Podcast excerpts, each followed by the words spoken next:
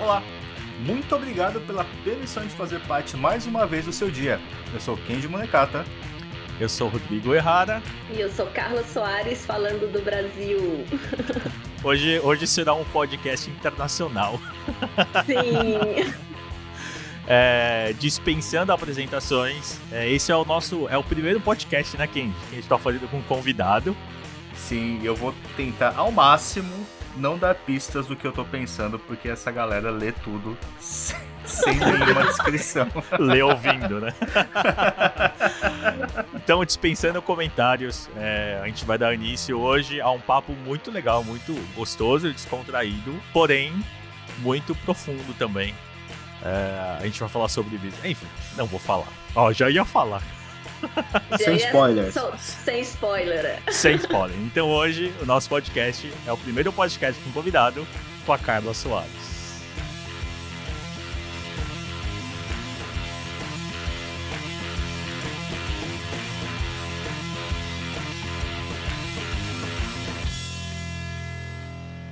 De forma internacional, a gente está falando com a Carla, uma pessoa que Uh, a gente se conheceu, né, virtualmente. A gente não se conhece pessoalmente ainda, né, cara? Sim. É, era pra gente estar tá se conhecendo esse ano, uh, mas com a pandemia e tudo mais, a gente adiou um pouquinho tudo isso.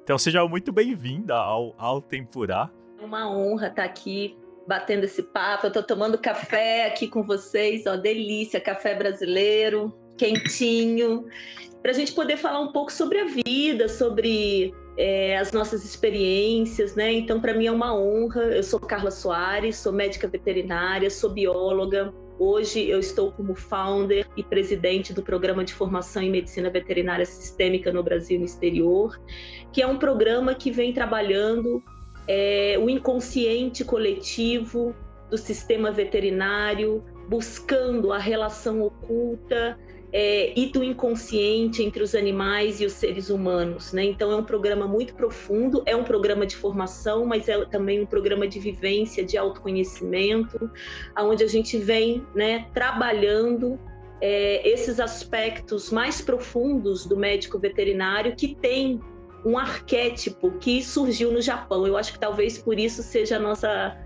é, conexão mais profunda, sabe, com vocês, assim, porque estudando no próprio campo das constelações familiares, esse arquétipo surge, que é o arquétipo do samurai. Então, é, ele é um arquétipo que a gente usa até hoje, devido e até porque a medicina veterinária surgiu em tempos de batalhas e guerras e, e e, e, a nossa profissão surgiu no caos, né? Então a gente já vem com esse arquétipo da morte, é, do, da não conexão, é, da escassez, né? Porque a guerra traz tudo isso, né? Principalmente no pós-guerra. Então, quando termina um cenário de guerra, as famílias estão destruídas, existe fome, existe várias situações e a gente carrega isso inconscientemente até hoje. Então, o programa ele veio também para ressignificar trazer para a luz da consciência é, esse arquétipo do guerreiro, né, que morre por e não com, e morre por amor, morre por lealdade, e que tem impactado o nosso sistema, por incrível que pareça. Parece que não, mas é, né? Por isso que a nossa profissão hoje é uma das profissões que tem mais suicídio no mundo, é a, é a da medicina veterinária. Então esse é um ponto de partida, né, para o nosso trabalho. Que legal. Existe um termo que eu esqueci qual é, mas é quando existe uma, um tipo de, de, de, Quando você coloca uma memória falsa coletivamente, que é a de todo mundo lembrar do plantão da Globo no 11 de setembro cortando Dragon Ball Z. Só que não passou Dragon Ball Z naquele momento que cortou, não tava passando. e todo mundo se lembra disso, é uma coisa maluca. Como que tem, tem uma explicação isso sistêmica? Tem isso? É, eu já vi um, um, trabalho de uma cientista, porque ela é uma cientista brasileira chamada Maria Pereda. Ela tem PhD, é, é, trabalhou mesmo dentro de grandes empresas e laboratórios. E ela tem um. Depois eu vou compartilhar com vocês. É, ela tem um, uma live falando sobre isso, uma aula mesmo. E isso acontece quando é, a gente perde a, a questão do tempo. Então é, é como se assim, nossa, o Mandela já morreu, mas ninguém vivenciou isso profundamente. Então ela traz até a questão do Nelson Mandela. Então é, parece que a gente recebe a informação com certo delay, um certo atraso. E é, colocando informações. Então, ela explica isso cientificamente. Chama Maria Pereira. Depois eu compartilho com vocês e para quem está nos assistindo, nos ouvindo, vale a pena ouvir os trabalhos dela. Né? Então, ela traz isso. E uma coisa que eu tenho estudado muito é, para esse meu novo, minha nova versão 2021 da visão sistêmica mais no macrosistema é a questão dos memes. Né? Então, é, os memes ele é, a gente usa de forma vulgar, né? Ah, isso é um meme e tal, mas isso é um termo técnico e científico trazido por um cientista chamado Richard Dawkins. Ele foi aquele biólogo, um grande cientista que escreveu sobre o gene egoísta. Então, os memes, eles também são importantes na transmissão da informação é, epigenética, ou seja, é, eu consigo imputar uma informação no inconsciente coletivo sem que isso tenha que passar pela mutação genética, entende? Então isso se chama meme, é um termo mesmo, real. e a gente vai evoluindo em cima dessas informações aí superficiais e às vezes até não verídicas, né? Mas que faz uma modificação cultural nas populações.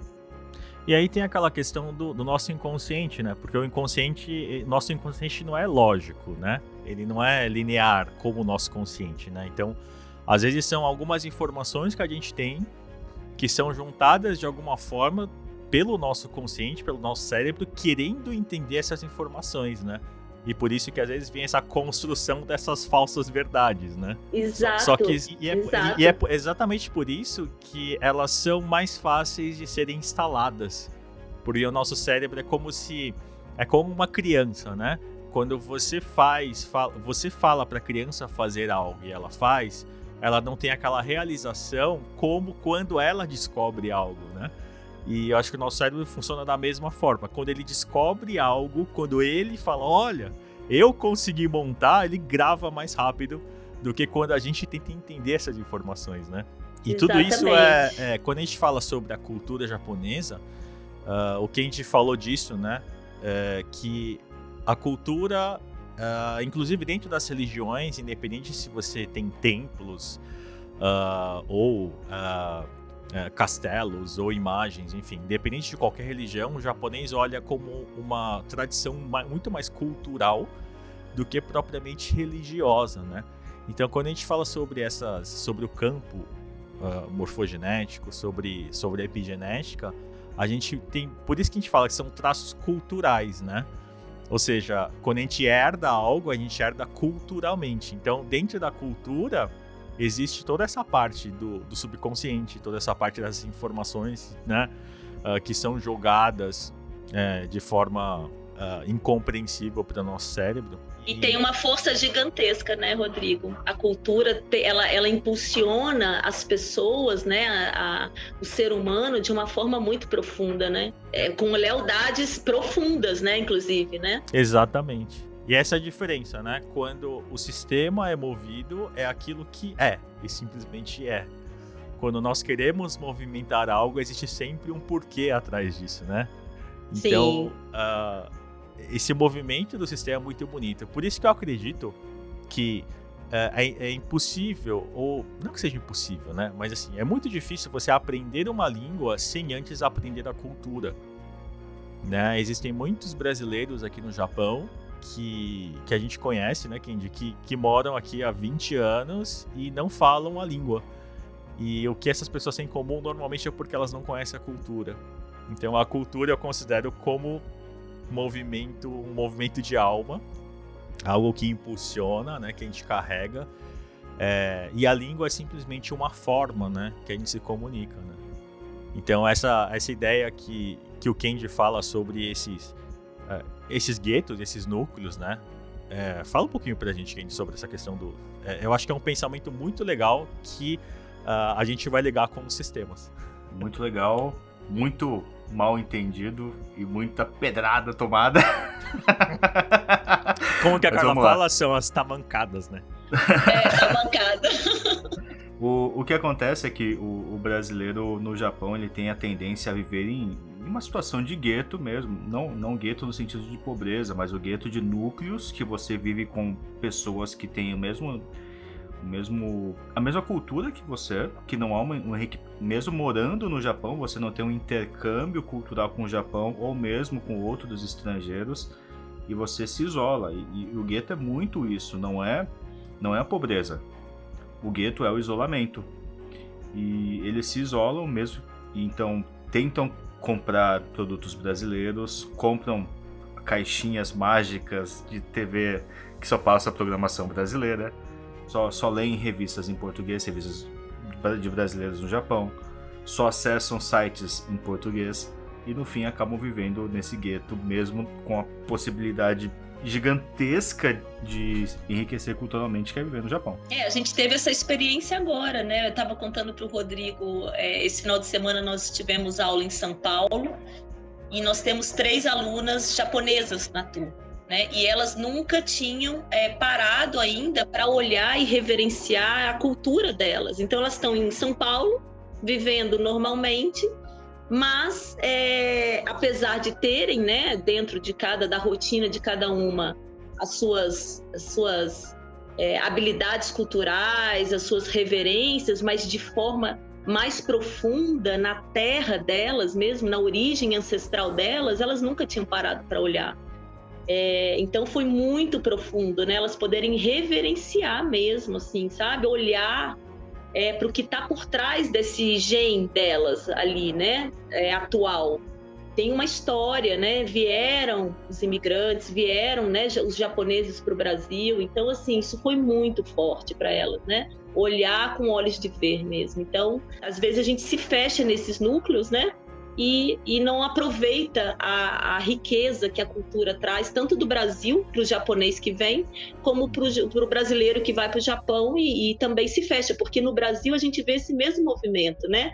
Vide a liberdade. Então, é, parece um, um país dentro de São Paulo. Então, o japonês se fecha ali, né, com a cultura, com a comida, com a música, com as roupas, com a própria língua e às vezes não absorve o tanto que o brasileiro tem para entregar ali também da cultura brasileira, né? Já foi mais, né? Agora já tá virando uma mini Chinatown lá. sim, sim, já foi mais fechado, né? É, o meu sobrenome é o Errara. E normalmente a gente tem assim: uh, os nossos avós vieram de tal lugar, né? Avós paternos, avós maternos, etc. E quando a gente chega na Terra, aonde os nossos, da onde a gente veio. Então, meu nome, meu sobrenome é Uehara e o Uehara vem de Okinawa. E a primeira vez que eu fui para Okinawa é uma sensação tão diferente quando a gente chega no, no, estado ou no lugar de onde a gente veio. É, é uma sensação assim. É, a mesma sensação que a gente tem na constelação de, de reconexão, parece que aquilo acontece quando a gente pisa na nossa terra natal, né?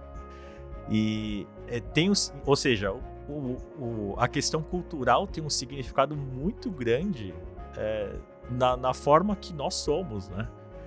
Então, para a gente fazer esse podcast é, é, é muito mais do que uh, falar sobre algum tema, mas é uma forma que a gente tem de, né, que a gente transmitir isso, essa...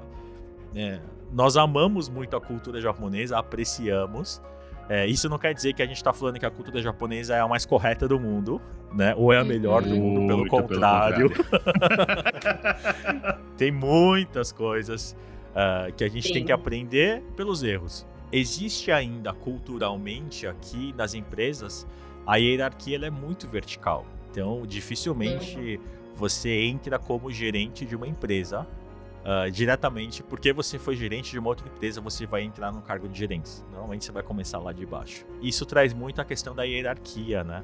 Então, a hierarquia ela ainda é muito forte e eu acho que é por isso que o Japão é um dos países que mais uh, cultua a sua cultura até hoje, exatamente por essa hierarquia verticalizada. Uhum, né? uhum. É, no Brasil a gente tem uma flexibilidade diferente, né, com relação à hierarquia e muitas vezes também do desrespeito. Os conflitos empresariais que a gente vê aqui no Brasil, né? E a gente tem trabalhado mais com empresas também agora, tá? O campo está se abrindo, quer dizer, na verdade, o nosso campo, né? Porque a gente também tem essa parceria maravilhosa com o Instituto Flowin, eu acho incrível. Eu fiz questão de citar isso no tratado, porque eu vejo realmente é, muita coisa se desdobrando, né? Dessa nossa conexão. Mas aqui no Brasil existe muito ainda essa, apesar de ter essa hierarquia verticalizada, o desrespeito é, com essa hierarquia. E aí, quando a gente abre mesmo as constelações, a gente vê que existe uma desconexão muito profunda na base da família original, né? Então, eu não respeito meus pais, como é que eu vou respeitar meus, meus chefes, né? É, no Brasil é verticalizado com bifurcações, né? Lá não é um, dois, três, né? Um e meio, um e vinte e cinco. Né? Exatamente. E é ó, um mais uma vez, né? não dizendo que isso é ruim, né? Porque Exato. muitas coisas positivas acontecem por causa disso. E muitas coisas ruins no Japão não acontecem exatamente por não ter essa flexibilidade. Exatamente, né? Eu acho que toda dor, mesmo do sofrimento organizacional, né? Quer dizer, aquele colaborador que não está satisfeito onde está, é, essa dor é que vai trazer à luz a, a informação que ele precisa, né? Por que, que ele está ali? Né? Por que, que ele chegou nesse lugar? Por que, que ele está insatisfeito? Por que, que ele não respeita o chefe ou não vê os seus pares? Né? Então, é, para mim, toda dor está a serviço de algo maior. Então, essa pessoa tem que sofrer mesmo no trabalho um pouco para despertar, de repente, até um propósito de vida, um talento. Né? Aqui no Brasil, a gente tem muitas empresas que nascem por sobrevivência. Isso é uma, é uma é, preponderância, né? é uma maioria. E, mas eu vejo que os movimentos estão acontecendo de forma diferente, pelo menos na medicina veterinária. Quer dizer, qual o que, que, você quer entregar para o mundo? Já não é mais a sobrevivência só, né? É algo também mais profundo da alma dessa criança ali que brincou, que sonhou, que está a serviço. E eu falo muito para os meus alunos, né? Eu vejo no terceiro milênio a gente não tendo mais profissões, mas sim é serviço o que, que você vai entregar para o mundo de legal, né? É, é isso. Não mais a, a, o serviço médico veterinário, não mais o serviço do advogado, mas sim algo é, multidisciplinar, multidimensional, é, sem denominações, mas sim o serviço. Eu vou te procurar pelo serviço, não pelo que você é, é formado. É uma tamancada grande, né, Jess? É. que este seja o podcast com maior audiência possível, assim.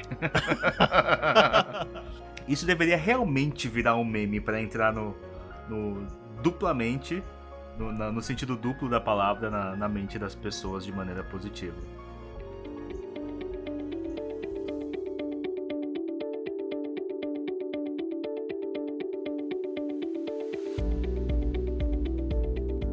Nos últimos episódios a gente falou bastante disso, né, Kendi? Sobre, sobre essa questão do, do profissional, da profissão, se o importante é o que eu sou, o que eu faço, né? Uh, e isso acontece muito, a gente vê muito acontecendo, inclusive aqui no Japão, né? Então eu faço algo para mostrar quem eu sou. E eu não sou alguém para fazer algo para as pessoas, sabe? Então... Exato. Eu tenho uma plataforma, né? Foi a primeira plataforma é, digital é, hoje do mundo, né? Que com, conseguiu abrir espaço para todos se cadastrarem e que se chama Solvet, é um portal e, e, quando eu desenvolvi essa plataforma, é, tinha essa questão da entrega do que vem da alma, né? Por isso que é soul de alma mesmo, VET, né? Então, o que, que eu estou entregando para o mundo através da minha alma, né? Do que me faz vivo. É, e os alunos têm muita dificuldade em entender o que é alma, o que é espírito, o que, que é eu, o que, que é consciência. Então, para mim é muito claro isso, né? A alma é o que te faz movimentar, é o que te faz ir para o mundo, é o que, que integra, conecta, dá direção, né? Então, a alma é muito forte nesse sentido. Por isso que nas experiências de quase morte, quando a alma não está presente, que é a consciência, você é dado como morto, né? Um morto vivo. Então, é, a gente tem muitos mortos-vivos aí. Aí no Japão também tem muito zumbi. aqui no Brasil. É o Walking tá Dead de... aqui, né? Tem um monte comprando casa, comprando carro e nenhum livro. Exato, é isso, né? Então a gente está morto-vivo, né? E aí fica essa busca incansável por tampar esse buraco gigantesco, né? Da manifestação da alma mesmo, né? Que é essa expressividade natural, forte, imoral, porque a alma não tem moral, né? Então ela rompe com tradições, ela rompe com é, limites, com fronteiras, com imposto, né?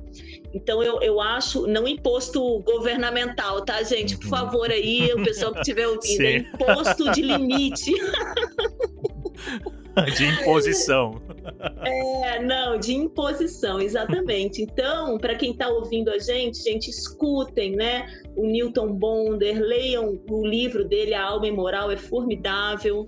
É, existem alguns vídeos no YouTube também sobre a alma imoral, né? Que é isso, toda tradição ela precisa da traição no sentido de romper, né? E esse rompimento é o que abastece o campo mórfico, senão não, tem evolução. Sem, sem a traição, sem a quebra da tradição, a gente não consegue é, expandir as fronteiras, não, não cresce, fica estagnado.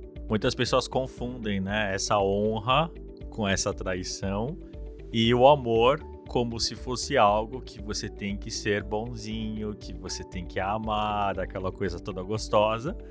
E não entende que muitas vezes é o amor doentio, né? Que acaba rompendo muitas coisas.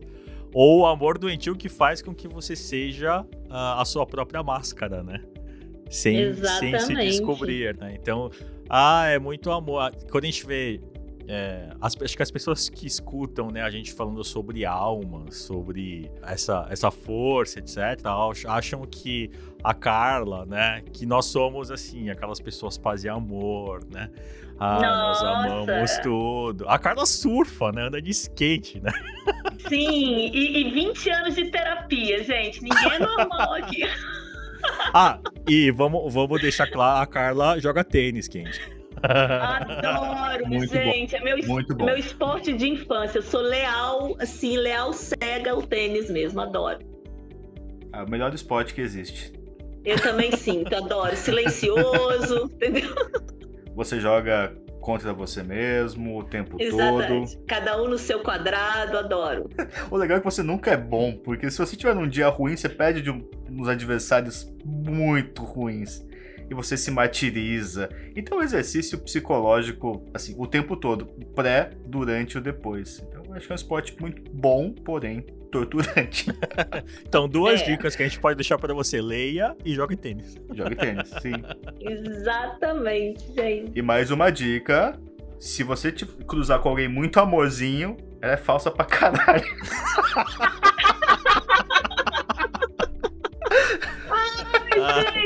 é, a gente tem desmascarado muitas pessoas no programa porque chega, né, com essa postura e vende isso. É isso que é para mim o mais grave, né? Quer dizer, vai buscando terapias que vão trabalhando a questão espiritual, a questão da alma e vende isso para a sociedade. Só que internamente não acolheu ainda os seus aspectos mais sombrios. E aí eu digo sempre, quando você acolhe isso profundamente na sua alma, você transcende e mais, você exerce a sua humanidade. Eu não acredito em desenvolvimento espiritual e da nossa bondade é, sem ser aqui nesse plano terrestre. Para mim, eu coaduno dos pensamentos do Bert Hellinger que a maior forma da gente exercer a espiritualidade é a gente ser, sendo ser humano. Quer dizer, eu sabendo que eu sou invejosa, que eu tenho a capacidade de matar mesmo, sim, entendeu? De, de é, trair uma pessoa ou de passar a perna. Quando eu tenho essa consciência da minha capacidade, eu escolho não exercê-la, mas eu acolho essa sombra. Então, o tempo todo é uma escolha, mas se eu escolher só o lado luz, essa sombra vem com uma força muito grande. Então, eu preciso olhar para ela. Eu sou sim invejosa, falsa quando eu quero ser, é, sonsa. É, enfim, então quando eu olho para mim nesse sentido, eu digo, ok, tá tudo certo. Só que hoje eu escolho ser bom e virtuoso. E aí é onde eu, me, de novo, me conecto com o Japão. Quando eu trago no livro O Samurai e o Médico Veterinário, o Bushido, né, que é um código de conduta que o samurai utilizou no pós-guerra. Então, depois que acabou a, as guerras, onde eles de fato tiveram que voltar para suas casas e para sua vida, aonde não tinha mais a guerra corpo a corpo, o samurai, para não morrer e não perder a sua, o seu sentido existencial de vida, eles tiveram que desenvolver o lado espiritual, que é o lado das virtudes. Então, o Bushido é esse código, né, que tem centenas de milhares de páginas, mas no meu livro eu trago é, sete caminhos, né? Então, a honra, a virtude, a bondade, né? a não inveja. Então, é uma escolha. Assim como o amor também é uma escolha. Vocês não acham que o amor também é uma escolha? Não é só um sentimento que surge assim? Com certeza. Até a palavra, até o, Bushido, né? É, o Bushi, se a gente for traduzir, é o guerreiro, né? E o Do é o Dodo, né? Que, que, significa rua, caminho, né? Então, se a gente for traduzir ao pé da letra, seria o, o caminho do guerreiro. E eu acho que é esse o significado que a gente tem na nossa vida. Nós somos esse guerreiro e nós temos um caminho. Agora, os samurais é, lá atrás, né? É, eles eram também. Uh, surgiu como, como cobradores de impostos, né? Enfim. É, e a partir daí foram se tornaram guerreiros, né?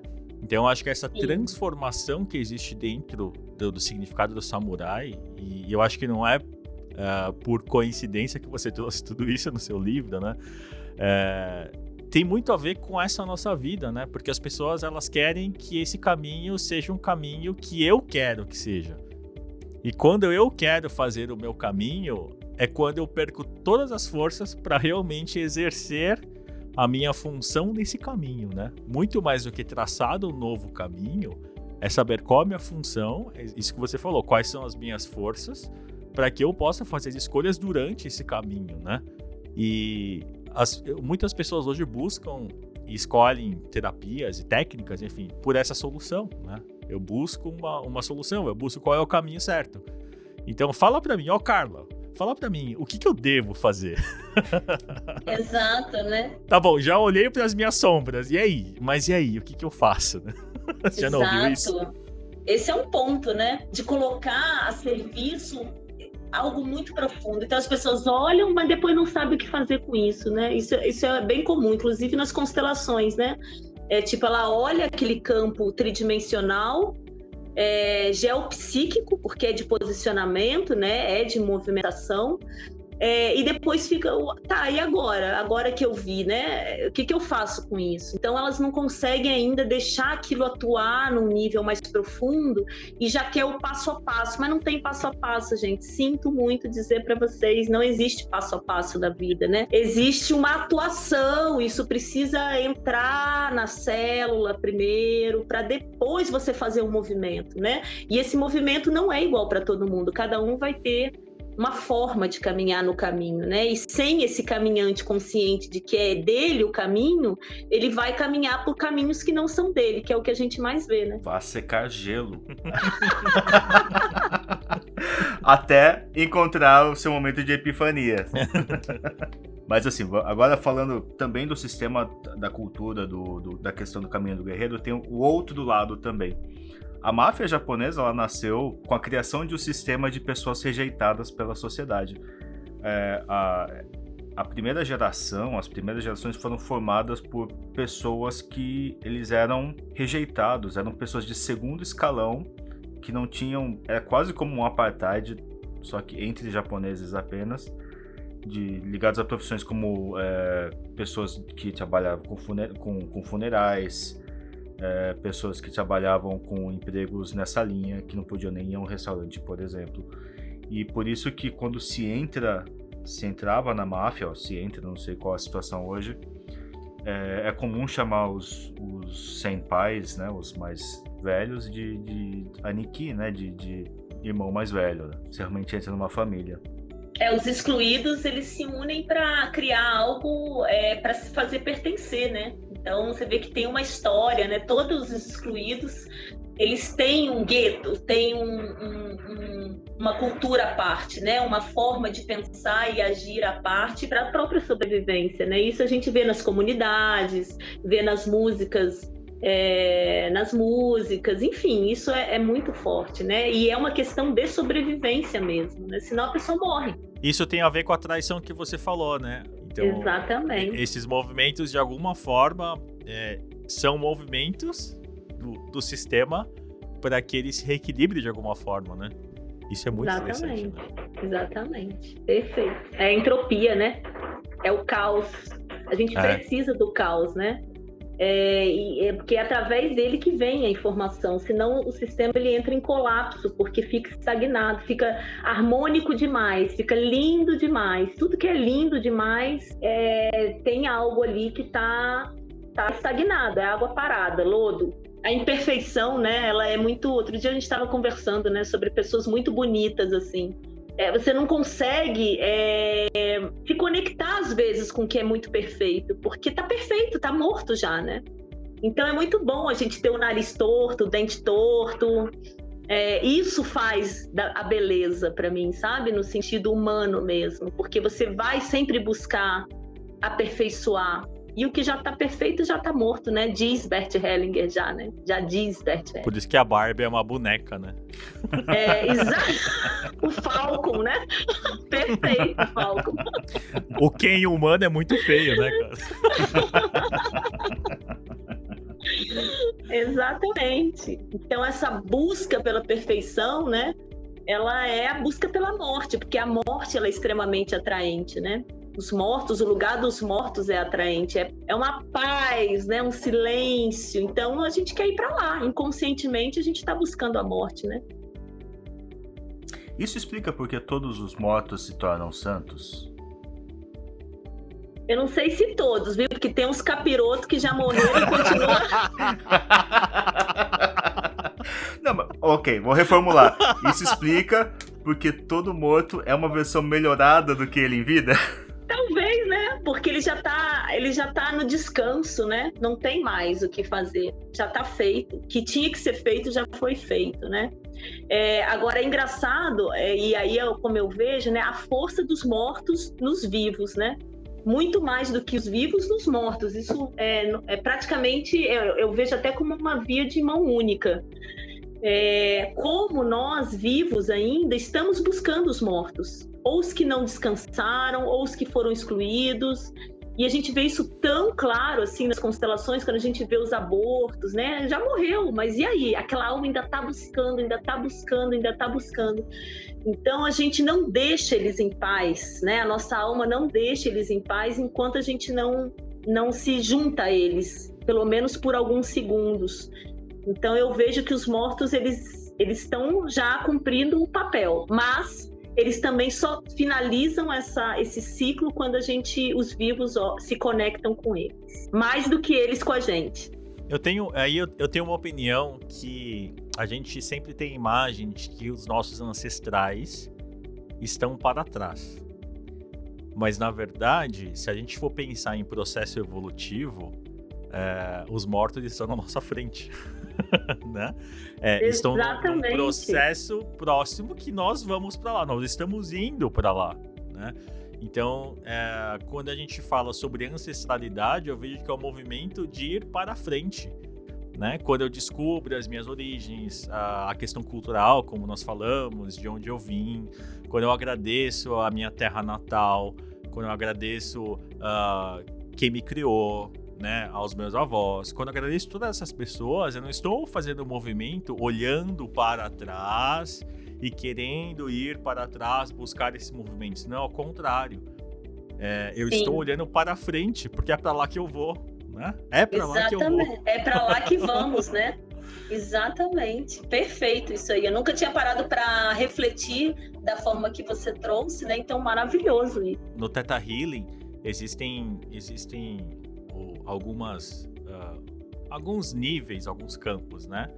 E nós estamos no primeiro vem uh, as rochas, os minerais, né? Depois na segunda camada, camadas, lembre do nome. Na segunda camada vem as plantas. Então os minerais são aqueles que têm as suas propriedades, os seus valores, só que não tem movimento. Né? Eles não crescem, não florescem. E aí então uh, eles começam a florescer. E aí com isso surgem os vegetais, que também têm uma vida, né, uma vida própria, os seus valores, mas eles têm movimentos. E depois os vegetais uh, vem os animais, que aí eles começam a ter vontades, né, algum, algumas consciências. É, e aí nesse, é nesse, nessa terceira camada que nós estamos, né? E depois vem a quarta camada, que aí são é para onde a gente vai, que é a próxima camada do, da, dos espíritos ancestrais, enfim.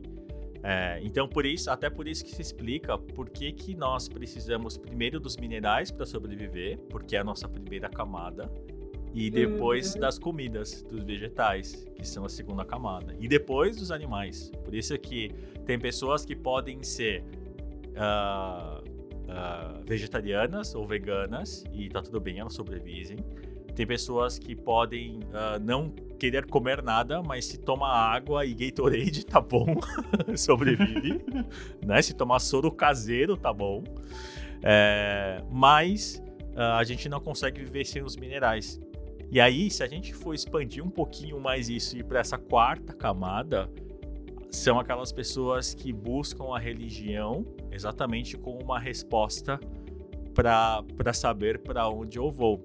E quando a gente não tem uh, essa consciência sobre as nossas necessidades minerais, as nossas necessidades vegetais, nossas necessidades animais, nós não conseguimos entender e compreender quais são as nossas necessidades espirituais. Né? Então, se eu, se eu não me compreendo uh, quem eu sou, o que eu estou fazendo aqui, o que eu como, se eu não, não entendo que eu escolho tudo isso, como é que eu vou querer escolher para onde eu vou lá na frente? Né? Não adianta Exato. você passar um cheque e querer comprar seu lugar no céu se você não sabe nem qual é o seu lugar aqui, né? Exatamente. Não, e é muito legal isso que você falou, porque é, se conecta com os meus estudos atuais, né? Então, assim, eu tenho estudado muito a teoria de Gaia, de James Lovelock, que foi um cientista britânico da NASA, e ele foi na década de 70, 80 para Marte para enviado pela NASA para ver as condições de Marte, o que, que tinha lá que na Terra é, tinha, o que, que tinha em Marte que não tinha vida, ou se tinha vida, ou quais eram as condições de Marte para ver se existiria a possibilidade de vida naquele planeta, né? E é, uma das coisas que ele chegou à conclusão era a questão dos minerais e da atmosfera. Então você vê, a Terra, a vida só é possível na Terra por conta das condições atmosféricas que implicam numa formação geológica, ok? Isso foi o início do estudo. Porém, quando a vida surgiu no planeta, de fato, e uma vida mais complexa, como já os vertebrados e, e outras espécies já com um nível de ciência é, mais desenvolvido, é, o James Lovelock traz também que essas espécies, né, a, a, a, parte biótica do planeta, ela traz impactos profundos na modificação geológica que antes não tinha. Então, a geologia deu a sustentação para a vida, sem nenhuma retroalimentação da vida, mas é, hoje mais de 4 mil espécies de minerais são desenvolvidas por conta dessas condições atmosféricas e da vida no planeta. Então a gente impacta na consciência dos minerais também. Existe uma retroalimentação hoje, né? É, então isso é muito profundo. Quer dizer, a gente está ligado, né, diretamente na evolução da Terra, na parte mineral que dá sustentação à vida. Nós somos os espíritos dos minerais, né? Exato. Né? Exato. Isso explica por que, que nós também temos a influência uh, dessa ancestralidade, né? Uh, exatamente porque se a gente uh, cientificamente alimenta os minerais, a parte espiritual também alimenta a gente, né? Isso, isso explica muita coisa. É, para mim, a, hoje a era antropoceno, que é a, a era dos, dos, impactos geológicos causados pela espécie humana, e isso já tem diversos estudos na USP. É, o Prêmio Nobel de Química, ontem eu até citei, né, que é um cientista também da área da química, em 1995 ganhou o Prêmio Nobel de Química. Esqueci o nome dele agora, tá? Sinto muito e depois a gente fala. É, ele é, estão estudando essa era, né? A era antropoceno. Então, o que é a era antropoceno? É a era aonde nós temos no planeta Terra os grandes impactos de massa, como se fosse um, um, uma era holocênica, há 11 mil anos atrás, onde teve o congelamento, a era glacial. Então, o nosso impacto está quase igual a esses impactos devastadores. E, e, isso vem sendo estudado através da economia, do desenvolvimento da economia não sustentável. Então, a nossa economia hoje, ela impacta a Terra como se fosse uma era glacial. Quer dizer, ela é de, devastadora, ela, ela extermina, porque a gente está colocando em risco a nossa própria espécie. Né? E aí eu trago é, é, esses cientistas da, da era que estão estudando a era antropoceno, estão estudando desse ponto de vista da economia, mas eu ainda vejo mais profundo ainda, sistêmico, né? Quer dizer, por que, que a espécie humana ela adota condições de extermínio e de pouco altruísmo para que coloque em risco a própria espécie, né? A gente está num, num, num, movimento quase é, cancerígeno mesmo, de autodestruição. Canibalismo, então, né? Canibalismo é, social, né? É, de autodestruição é uma doença autoimune. Então, por que, que a gente chegou a esse ponto? E aí, quando a gente olha sistemicamente, é isso, né, que Confúcio já falava. É, a forma como eu trato as pessoas na sociedade é a forma como eu trato meus pais. Então, a desconexão com a nossa família de origem é tão profunda, tão julgadora, tão crítica, que eu me coloco dessa forma na sociedade. Né? Então, é um caminho ecológico, econômico, mas também tem um caminho sistêmico familiar muito profundo que dá sustentação para essa era antropoceno de autodestruição profunda, né, de extermínio mesmo. Entrando nesse assunto que eu vi bastante agora, me veio uma coisa à cabeça que não tem nada a ver com a conversa de vocês, mas tem tudo a ver. Que é a seguinte: é, o, o, é, talvez a gente viva um momento de maior é, paz no mundo, no mundo veiculado hoje, porque eu não quero falar de guerra civil na África, mas e nem em outros países, mas se a gente pensar na, em Europa, Estados Unidos, América, nas Américas e na Ásia, talvez a gente veja um momento de maior paz em todo, toda a história. Isso coincide também com o que vocês falaram do minério, mas o, o dinheiro, o lastro, era o ouro, né? Então, o, a energia do dinheiro era totalmente algo físico, né? E durante a guerra, a Segunda Guerra, se eu não me engano, aí, professores de história, por favor, deem depois o, o, onde eu errei nesse ponto. Mas, mas o, o laço do, do, do, da fortuna americana, da riqueza americana, deixou de ser o, o, ouro e começou a ser o dólar. Então, isso, sistemicamente, isso muda alguma coisa, já que a, a, energia do dinheiro deixou de ser o minério e começou a ser papel, e agora virou bits. Então, é, o, que, que, muda em relação ao dinheiro? Ao sentimento com o dinheiro, ao, ao dinheiro no sistema? Eu acho que a gente está começando a ver, eu percebo é, que o, o, a, a, nossa relação com o dinheiro ela está virando algo mais é, energético. O dinheiro hoje é quase virtual para nós, seres humanos normais, né? Não para quem mexe com com as economias mesmo, mas eu digo para nós mortais aqui que vai no mercado, né, vida normal que conta o dinheiro, o dinheiro ele está virando algo é, é, quase espiritual, porque ele é um caminho, né? Ele é uma energia, ele já não é mais o, a, a, matéria bruta. É, então, a pergunta que a gente faz até sistêmica é para que que o dinheiro me serve, né? Qual a minha relação com o dinheiro? É, na minha família, como as pessoas se relacionavam com o dinheiro. Porque hoje o dinheiro ele é um caminho, né? Ele é um caminho, é uma forma de você caminhar. Então, para você realizar, para você servir. Então, eu acho que a nossa relação antes com o dinheiro era bruta porque a gente tinha a questão do acúmulo. Eu preciso ter, ter cinco apartamentos, ter, ter é, terra, ter o gado, ter né? agricultura. Né? Tinha que ser palpável. Hoje, o dinheiro ele está mudando, você vê, do minério para o papel, que já é algo mais leve, mas a gente está caminhando para a virtualização do dinheiro. E essa virtualização é algo etéreo, que é justamente é, que ele vai me levar adiante. Já não é mais o que eu quero ter, mas o que eu quero ser através do dinheiro.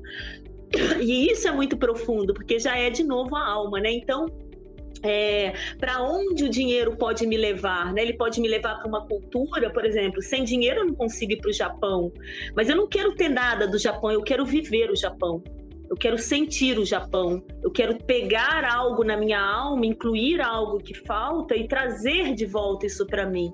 Então, já é algo muito mais leve mais profundo. Então, eu vejo o dinheiro desta forma hoje e a tendência é, é isso mesmo, é uma, é uma evolução né, dessa relação com o dinheiro. Invistam em bitcoins. é quase ótimo, isso. Ótimo, ótimo. Eu tenho uma opinião que é, eu vejo sim hoje, exatamente como a Carla falou, o dinheiro como energia, com esse processo evolutivo. E eu acho que o que você falou, Kendi, é, é real. Eu acho que a gente está num processo de valorização desse dinheiro ou dessa riqueza. Né? Então, uh, a gente saber aquilo tá em moda, né? Cursos de investimento, né? Do que, que eu é, invista o seu dinheiro, enfim, parece que virou uma moda isso. É, todo mundo querendo fazer vídeo falando sobre como você guardar dinheiro, como você economizar mais, né? Enfim.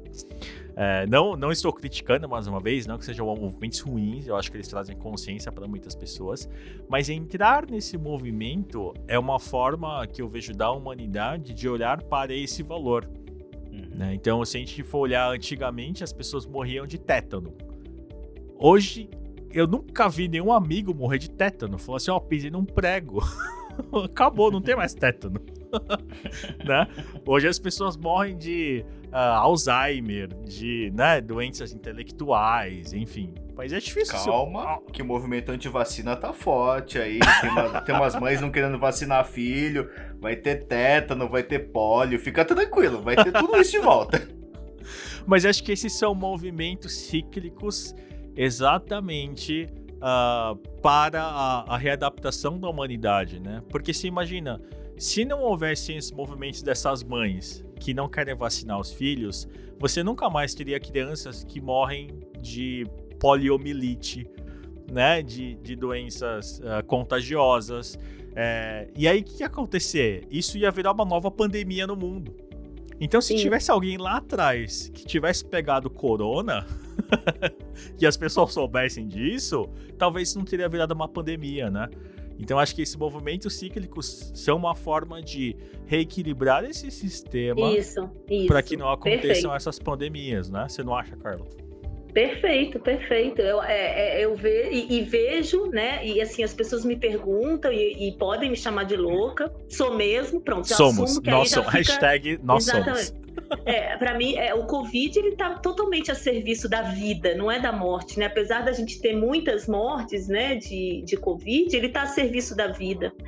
É, então, é, para mim, as doenças elas são, eu morro de medo de ficar doente, né? Sou mó cagona, mas é, eu vejo a doença como algo que está a serviço da vida, né? Porque ela vai fazer uma movimentação, ela vai trazer mais informação, ela vai trazer uma ressignificação, novas posturas, novos olhares. Então, como é que eu posso ver como uma coisa ruim, ainda que exista dor das perdas? Ok, eu não estou falando sobre isso, eu estou falando de uma coisa macro, tá?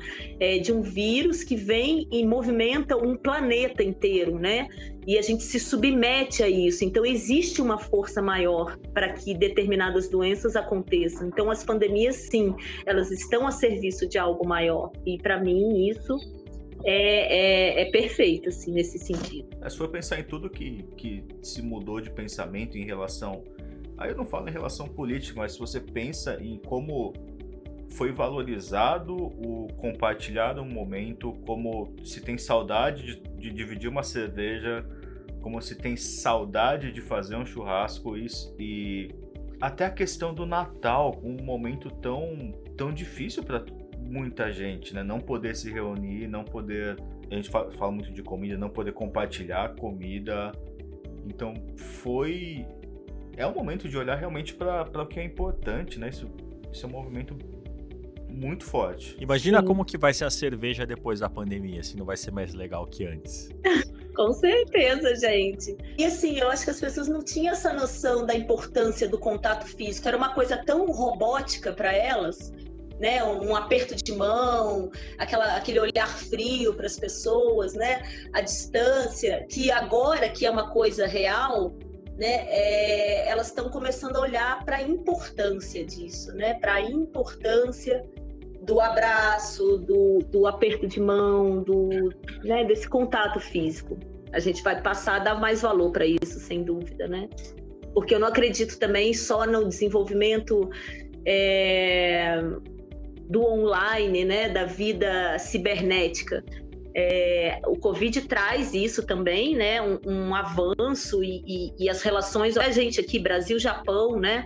10 da noite aí, 10 da manhã aqui, a gente falando, e a, a tecnologia ela é maravilhosa, mas é, ela não substitui as relações humanas. Para mim, é, isso é muito claro. É, é fácil de ver quando você fala com uma pessoa legal é, pela internet, e aí quando você vai encontrar essa pessoa, gente, é totalmente diferente, a energia muda, você começa a acessar de fato seus, suas defesas, aí sim esse outro vira um, vira um puta espelho, né? Vídeo Tinder, né, gente? Quem nunca, né? Eu não sei você, Carla, mas nós, nós temos, eu e o Kendi, a gente tem uma síndrome de velho, assim. É, a gente é meio nostálgico muitas vezes. É, mas... Somos três, então, viu? É. Então a hashtag é nós de novo. é, mas essa nostalgia faz parte exatamente desse olhar uh, ah, para valorização das coisas. Então a gente sempre fala muito sobre. Uh, tá, você ser um youtuber é legal? É legal, a gente tem algumas facilidades da tecnologia. Porém, tem muitas coisas importantes que a gente precisa ser, que a gente precisa compreender. Muitas coisas.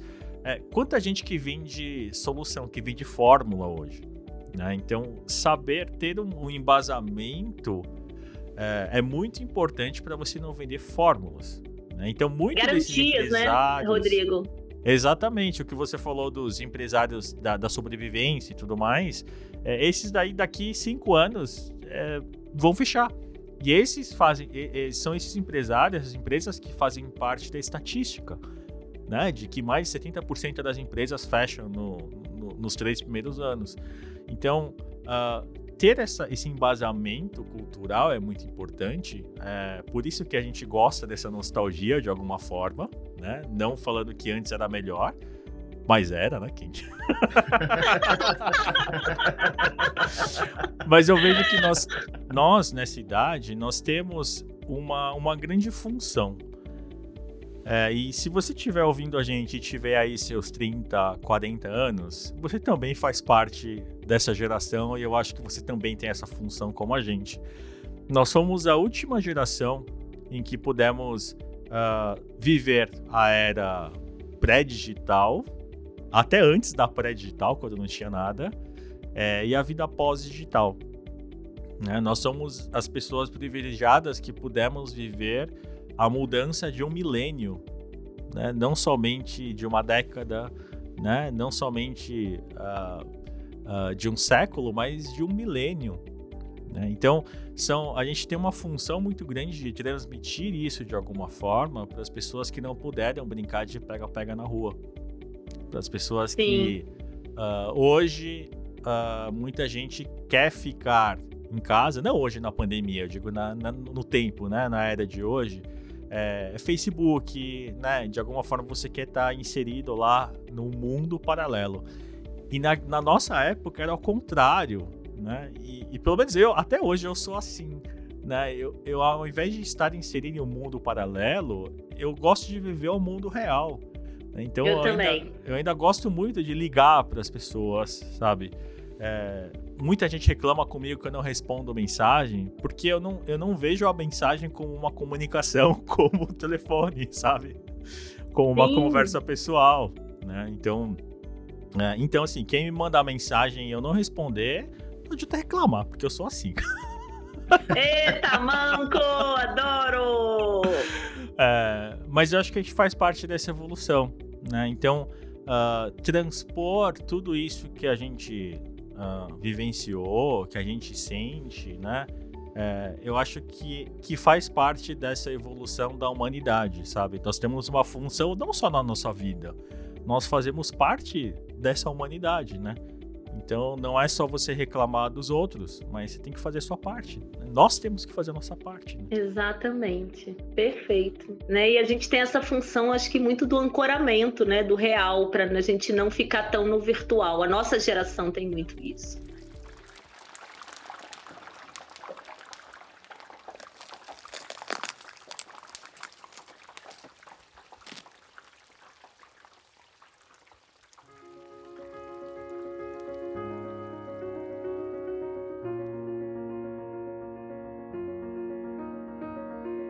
Estava falando de dor, da questão do, do dinheiro, etc.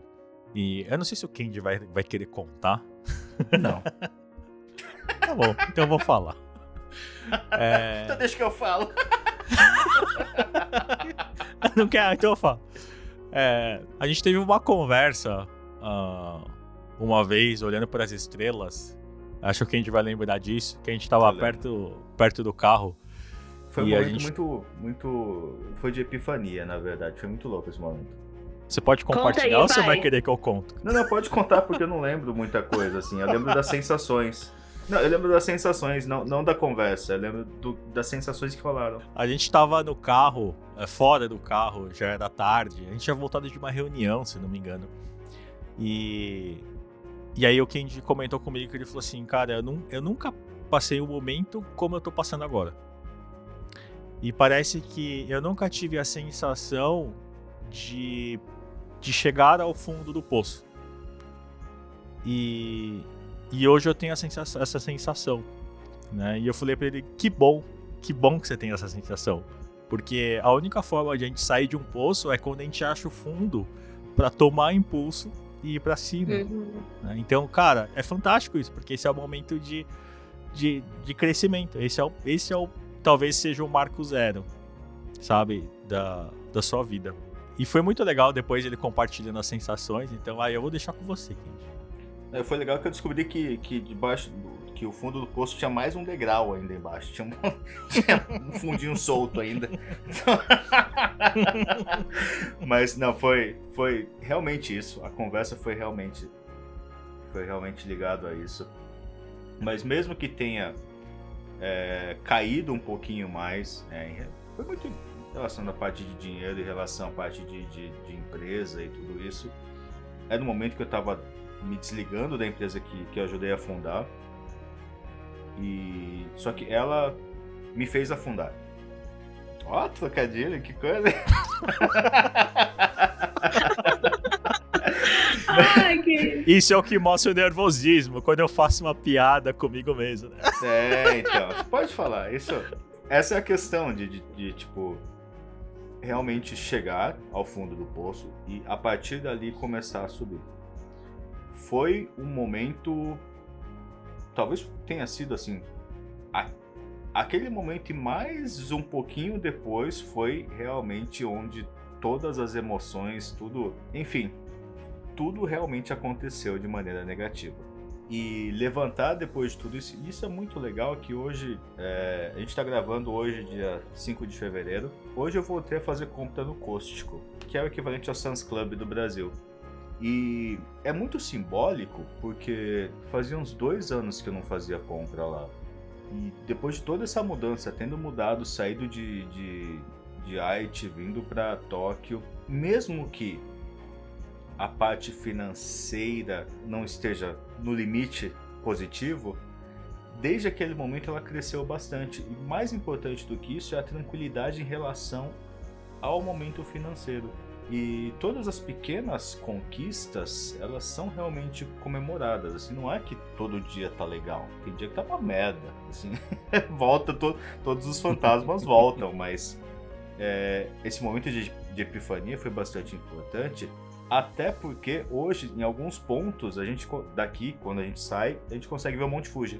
E sempre volta aquele sentimento de olhar para o céu naquele dia e conversar. E aquele dia as nuvens estavam muito bonitas e pareciam realmente um pouco de neve, assim, um desenho de neve no, no céu. Isso é muito parecido com o Monte Fuji, assim, então sempre vem a mesma sensação. Criou uma ancoragem meio foda, assim, porque agora eu não consigo ver o Monte Fuji, assim, que com neve não lembrar disso.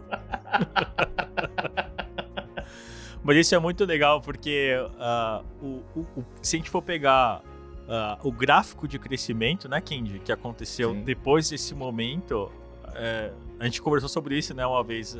A gente foi Sim. maior do que aconteceu, você me falou, né, do que aconteceu na minha vida inteira.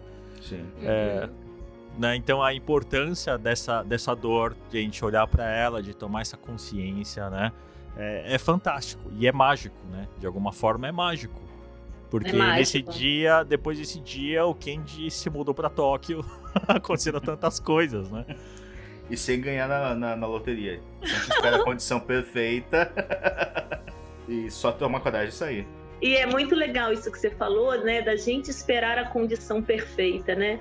É, então, assim, as pessoas hoje elas querem se relacionar quando elas já estiverem perfeitas, quando elas já estiverem super terapeutizadas, ou o profissional, a gente vê isso muito na medicina veterinária, né? Um consumo imenso de cursos, de especialidades. O veterinário hoje ele, hoje ele é formado em acupuntura, oftalmo, cardio, ele vai fazendo um monte de cursos esperando a condição perfeita para aquele servir. Então ele fica com uma pilha de diploma acumulado e sem colocar aquilo em prática, porque ele fica buscando a perfeição para o agir, né?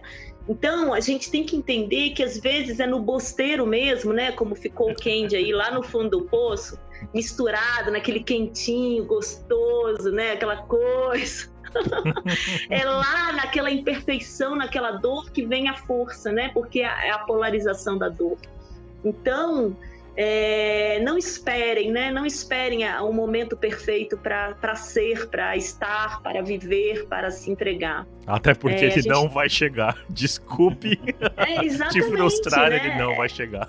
Exato. É, a gente tem que caminhar e, e buscar essa conexão é, e essa movimentação que o Kendi fez, né, de sair de um lugar e para outro, recomeçar a vida, às vezes é na dor mesmo, sabe? É na, é na naquela agudização daquela vivência, né? Para poder fazer o movimento, senão a alma não vai, fica quentinha lá, gostosa, acomodada, né? Perfeita, morta. é, só tem um momento que é perfeito para acontecer, tudo acontecer, o passado, né? Quando você olha para trás e fala, puta, eu podia ter ido porque tava tudo certo, tava tudo pavimentado. Esse momento tá perfeito. Aí você tem a resposta, né?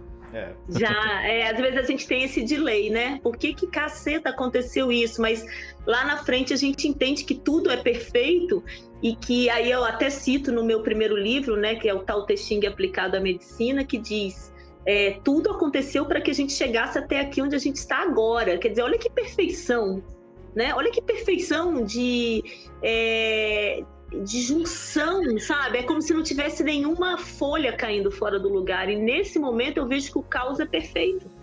Tá tudo certo, né? Tudo tá certo. Não tem nada errado, gente. É muito lindo quando a gente olha por essa perspectiva. Você nunca vai apreciar o cair das flores de uma cerejeira se você estiver embaixo de um abacateiro, né? Exatamente! E o pé de jaca. exatamente. Quer dizer, e a jaca não vai cair na sua cabeça por acaso. Tem um motivo daquela jaca cair ali e você tá naquele momento cronológico embaixo daquela jaca, entendeu? É incrível. Foi quase assim que descobriram a gravidade. Exatamente. Só não foi uma jaca. Se ele tivesse debaixo de um pé de jaca, ninguém tinha inventado. Ninguém tinha, ninguém tinha inventado. Exatamente. Perfeito, perfeito.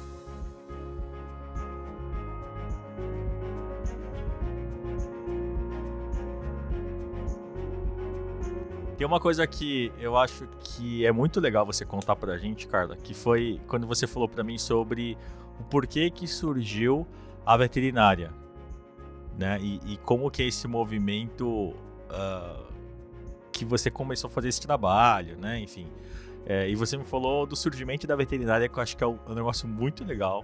É, eu queria que você compartilhasse com a gente. Então, a gente fez até recentemente uma live, né? Eu estou fazendo uma série de lives com homens, né? A gente ouvir, porque a gente não conseguia fazer esse movimento. isso é só um parênteses, tá? É, por uma questão sistêmica, né, do programa, é, minha em especial como fundadora do programa, então eu tive que fazer um movimento muito profundo do meu feminino para conseguir acolher e olhar para os homens de uma outra forma. Então isso é só um, uma introdução. É, e aí eu estou fazendo essa série de lives, né, para ouvir, né, as perspectivas do masculino, mas com amor, porque antes eu tinha a competição e a guerra junto. E aí eu também fui buscar, mas por que, que eu tenho tanta raiva e tem essa questão da guerra, né, da competição? E isso tem muito a ver com a evolução do feminino dentro da medicina veterinária também. A gente teve que se impor de uma forma muito grande, porque a gente também surgiu na guerra. Então a gente fez uma live semana passada com um professor doutor que, que veio, estudou na França, né? Que é o, o professor Philippe Volk. E ele traz lindamente a história da medicina veterinária contada de uma forma mais profunda do que a minha, inclusive. E aí ele diz, né, a, a medicina veterinária ela surgiu na guerra, na França, nas, nas escolas francesas, né? E é, o médico, o papel do médico veterinário era cuidar dos animais de tropa, das tropas, né? Que eram a cavalaria e os cães de guerra, porque na época já tinha os cães que farejavam cadáver, pólvora, enfim, drogas, né? E já tinha, eles já tinham essa movimentação com os cães. E também o médico veterinário, num segundo momento, surgiu para a verificação da inspeção dos alimentos da tropa. Né? Então a ração surgiu daí também, porque a gente não poderia levar para a guerra arroz, feijão, macarrão, então tinha que ser uma comida desidratada, seca, né? E o, e o médico veterinário fazia também as pesquisas voltadas na área da alimentação. Então é, o nosso papel foi muito surgiu desse lugar, né? E aí a gente tem isso, a gente carrega isso, principalmente a mulher, né? Que veio também dos tempos de guerra e a gente, para não morrer massacrada pela imposição do masculino, a gente teve que se impor de uma forma mais agressiva no mercado de trabalho. Então, hoje a gente vê mulheres completamente distorcidas dentro da medicina veterinária, no sentido da postura, né? São agressivas, são críticas, são julgadoras, são pouco acolhedoras, apesar de que a mulher hoje tem, né? A, a médica veterinária, ela é muito mais, assim, às vezes acolhedora do que o homem, mas a gente ainda é muito reativa. E essa reatividade, ela veio também desse lugar, né? Da guerra. Então, foi aí que surgiu a história da medicina veterinária. Nós surgimos em campos de batalha para dar o suprimento da tropa e também para cuidar dos animais de guerra, tanto a cavalaria como os cães que existem até hoje, né, dentro da polícia do exército e das forças armadas, né, no mundo inteiro, os cães têm um papel atual até hoje, né? Então, é para isso que nós surgimos. E depois foi mudando, né? Os animais foram mudando de lugar, eles foram ganhando espaço dentro das famílias, como membros da família, e aí a gente também teve que mudar o nosso olhar para esse ambiente mais familiar. E aí é onde surge realmente a medicina veterinária sistêmica, é, dando esse contorno e esse acolhimento clínico e terapêutico para as famílias multiespécies, não mais só para o animal, é para a família toda né? É um sistema multiespécie. Então é, a gente tem caminhado aí lindamente na medicina veterinária para sair desse campo também, né? Que a gente carrega até hoje. E você falou que o médico veterinário é um dos únicos profissionais, ou talvez o único, que tem uh, na sua mão o direito de sacrificar alguém, né? Legalmente, né? Sim. E, e, e é algo muito pesado, né? é muito pesado e também vem dos tempos de guerra. Olha que lindo, a gente carrega, porque antigamente, por exemplo, se um cavalo. Imagina, num cenário de guerra, um cavalo sofre uma, uma fratura numa trincheira. Como é que carrega um animal de 600 quilos, né, fraturado? Então, a gente tinha, é, na época dos tempos de guerra, o sacrifício do animal, que antigamente se chamava sacrificar o animal. Então, a gente dava um tiro ou fazia uma sangria e esse animal ficava ali mesmo. Era a forma que tinha da gente atenuar o sofrimento daquele animal. E a gente carregou isso dentro da medicina veterinária, só que hoje não mais dando um tiro, apesar de que ainda existem matadouros que fazem isso, né? É, a questão do bem-estar está desenvolvendo também, estão trazendo técnicas é, mais humanitárias de abate dos animais, mas se fez muito tempo com tiro e choque. Então, é, a gente vem né, trabalhando isso. Então, a eutanásia, que é o ato de você interromper a vida é, de uma forma consciente, é, a medicina veterinária é a única profissão que tem isso hoje legalizado no mundo. Se a gente olhar para a medicina humana, é crime. É, três a seis anos de cadeia. Então, a gente hoje tem autorização para cometer um crime, né, que é visto na medicina como crime. Pouquíssimos países têm o suicídio assistido ou mesmo eutanásia, dois ou três, e mesmo assim com muita restrição, depois de muitos processos, de muitas discussões. Então, olha o peso que o médico veterinário carrega na alma, né? Quer dizer, eu tenho a condição de criar a vida, porque a gente tem uma interferência genética imensa, sobretudo dentro dos animais domésticos, que são os manipulados geneticamente, é, mas também no poder de tirar essa vida a hora que a gente é, acha ou sente que aquele tutor não dá conta ou que é, eu não dou conta de olhar para esse próprio sofrimento. Então, isso vira um peso gigantesco e que também tem adoecido psiquicamente os médicos veterinários e os estudantes. Que legal. É, eu acho que a, a, além da experiência, mas a, a visão com que a Carla constrói, não é porque ela está aqui e não é puxação de saco, Uh, mas eu admiro muito a forma com que, a gente, com, com, que ela, ela, ela cria coisas novas através dessa visão. E não é criar por achar que é legal, mas embasado uh, em informações, em, em, pesquisas. E isso eu acho que de alguma forma é ser nostálgico também, né? A gente precisa ser assim. Então, uh, eu acho que exercer a nossa função no mundo é isso.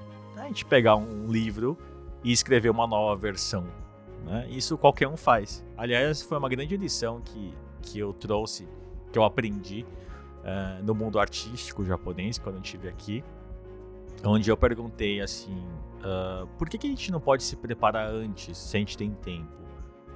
E aí esse professor falou para mim: porque vocês são profissionais e um profissional tem que fazer coisas que um amador não faz. Se for hum. para ir lá e agora fazer, qualquer um faz. Agora, se você é profissional, você tem que fazer algo diferente dos outros. Então, eu vejo a profissão como algo assim. Né? Nós temos, nós temos essa, essa função de fazer algo diferente a partir dos nossos conhecimentos, a partir do que a gente estudou. Então, não adianta só eu, eu aprender as coisas e repassar conhecimento. Né? Hoje nós temos muitos repassadores de conhecimento. Então, eu vejo um livro, eu vou lá, faço uma live e falo e eu tenho as mil curtidas lá. Então, Sim. acho que mais do que isso, a gente colocar uh, o nosso coração, o nosso sistema também a serviço do mundo. Eu acho que tudo isso é muito importante. E essa história que a gente contou do Kendi, né?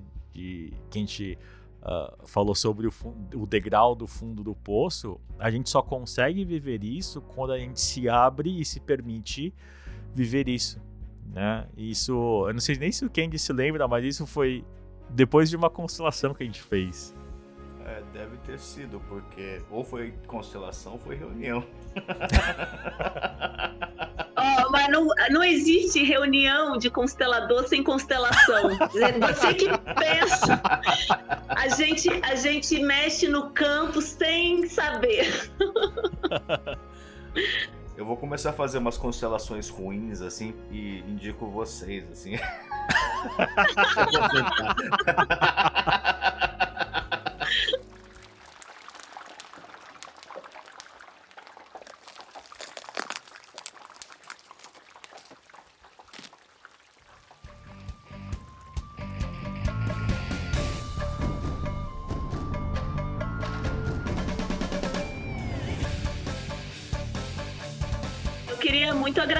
vocês, né? Ao Kendi, ao Rodrigo, a todos que estão nos ouvindo do Brasil, Japão. É internacional esse podcast. Eu acho que vai ter uma repercussão linda.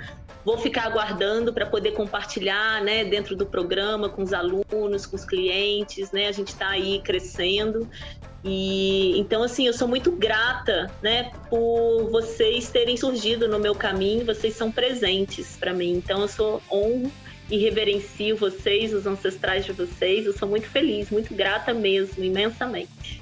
Estou feliz, saindo nutrida daqui.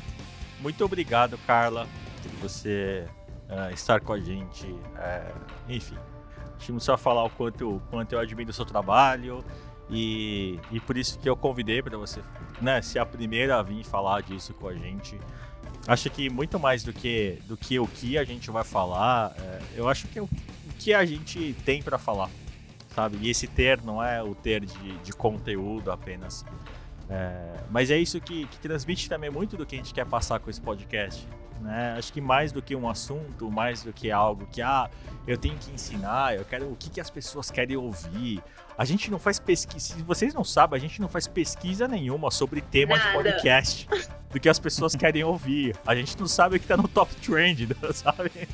Porque não é isso que a gente quer, a gente não quer likes, a gente não quer só é legal, né? É legal receber like, mas, mas não como reconhecimento do trabalho, sabe? Eu acho que não como reconhecimento de, de pessoas, mas que isso fique de alguma forma uh, para o mundo, para que as pessoas possam absorver isso no carro, no ônibus, andando na rua, ou de repente, às vezes, nem absorver porque não gosta do assunto, é, mas deixar lá e de repente o seu filho vai lá e acessa e gosta, sabe? Então, muito mais do que gêneros e curtidas, é, é essa, é tudo isso que a gente conversou hoje que a gente quer transmitir nesse podcast. Então, assim, muito obrigado por você. Muito obrigada. E eu tive, assim, uma sensação de expressividade da minha alma, com leveza, sem nada pronto, sem script. E isso, para mim, é a beleza da vida. Quando não tem o script, a gente só vai é, desenhando em páginas em branco. Isso, para mim, é o presente. É o presente da manhã de hoje. Muito obrigado. Eu agradeço por ter sido analisado mais uma vez, ser fruto de estudo de dois consteladores. É o nosso hamster quente. Você ah. hoje foi hamster. Mais uma vez, um hamster de laboratório esse, esse laboratório ainda é mais tranquilo de se, de se passar, porque não tem choque, né? Não tem tanta coisa assim, então foi, foi tranquilo. Você que pensa, a gente implantou um, um, um implante é, quântico aí no seu braço. Depois você olha aí, vê se não tem uma cicatriz aí. Vai ter um cronômetro com seu tempo de vida aí no braço agora. Eu acho que assim, nada, nada, nada, nada deixa a vida tão bonita quanto é, a gente saber que ela vai acabar. Exatamente. E esse referencial é o que faz a gente vivo, né? Enquanto eu não olhar para isso, é, eu não consigo ter paz. Na morte, inclusive. Inclusive, se alguém quiser assistir uma série que. A gente não tem esse quadro, mas se alguém quiser alguma dica de, de algo interessante para assistir, tem uma série chamado, chamada The Good Place que é assim, um humor super leve, parece meio bobinho e tal, mas a última temporada, assim, é porrada atrás de porrada sobre existência, tá bem legal. A última temporada vale pela série inteira. Mas tem que assistir a série inteira pra entender a última temporada, então. A gente vai ter que fazer outro podcast, gente. A gente vai abrir outro campo aqui já. vamos. Acho que vamos fazer, a gente vai fazer um outro podcast. Vamos, Carlos? Vamos, vamos, vamos. Super top, gente. Tô dentro. Podem contar comigo. Então, é dessa forma profunda e, e, e leve ao mesmo tempo uh, que a gente fica aqui. Muito obrigado por você uh, estar com a gente, né? Uh, por você ouvir a gente até agora. É, ou se você ouviu só um pedacinho, ou se você ouviu só o final, volta lá no começo. É, mas é um, é, é, um prazer imenso e a gente faz isso exatamente para que uh, a nossa alma possa se comunicar de uma forma natural. É, e muito mais do que o Kendi, o Rodrigo ou a Carla, nós somos seres humanos falando para seres humanos. Então, é, muito obrigado mais uma vez por você. Uh, se você não gostou, manda uma mensagem pro Kendi. então, mas a gente só divulga o e-mail da Wakan, então assim, não vai para mim. não vai. Mas a gente quer sua opinião, então manda, não esqueça de mandar seu e-mail pra gente, e-mail arroba wakanvideo.com, é, e-mail sem traço. É, se você gostou, se você não gostou, se você quiser fazer perguntas, inclusive, sobre esse tema, manda que a gente vai responder para você. E, Se tiver sugestão uh... de pauta, a gente vai ignorar, fica tranquila. Vocês são uma figura. Muito obrigado mais uma vez. Obrigado, Carla, mais uma vez. Beijo para vocês do um Brasil. grande beijo. E faremos mais podcasts. Maravilha. Sim, por favor. Tchau, um beijo. Tchau. Beijo. Tchau.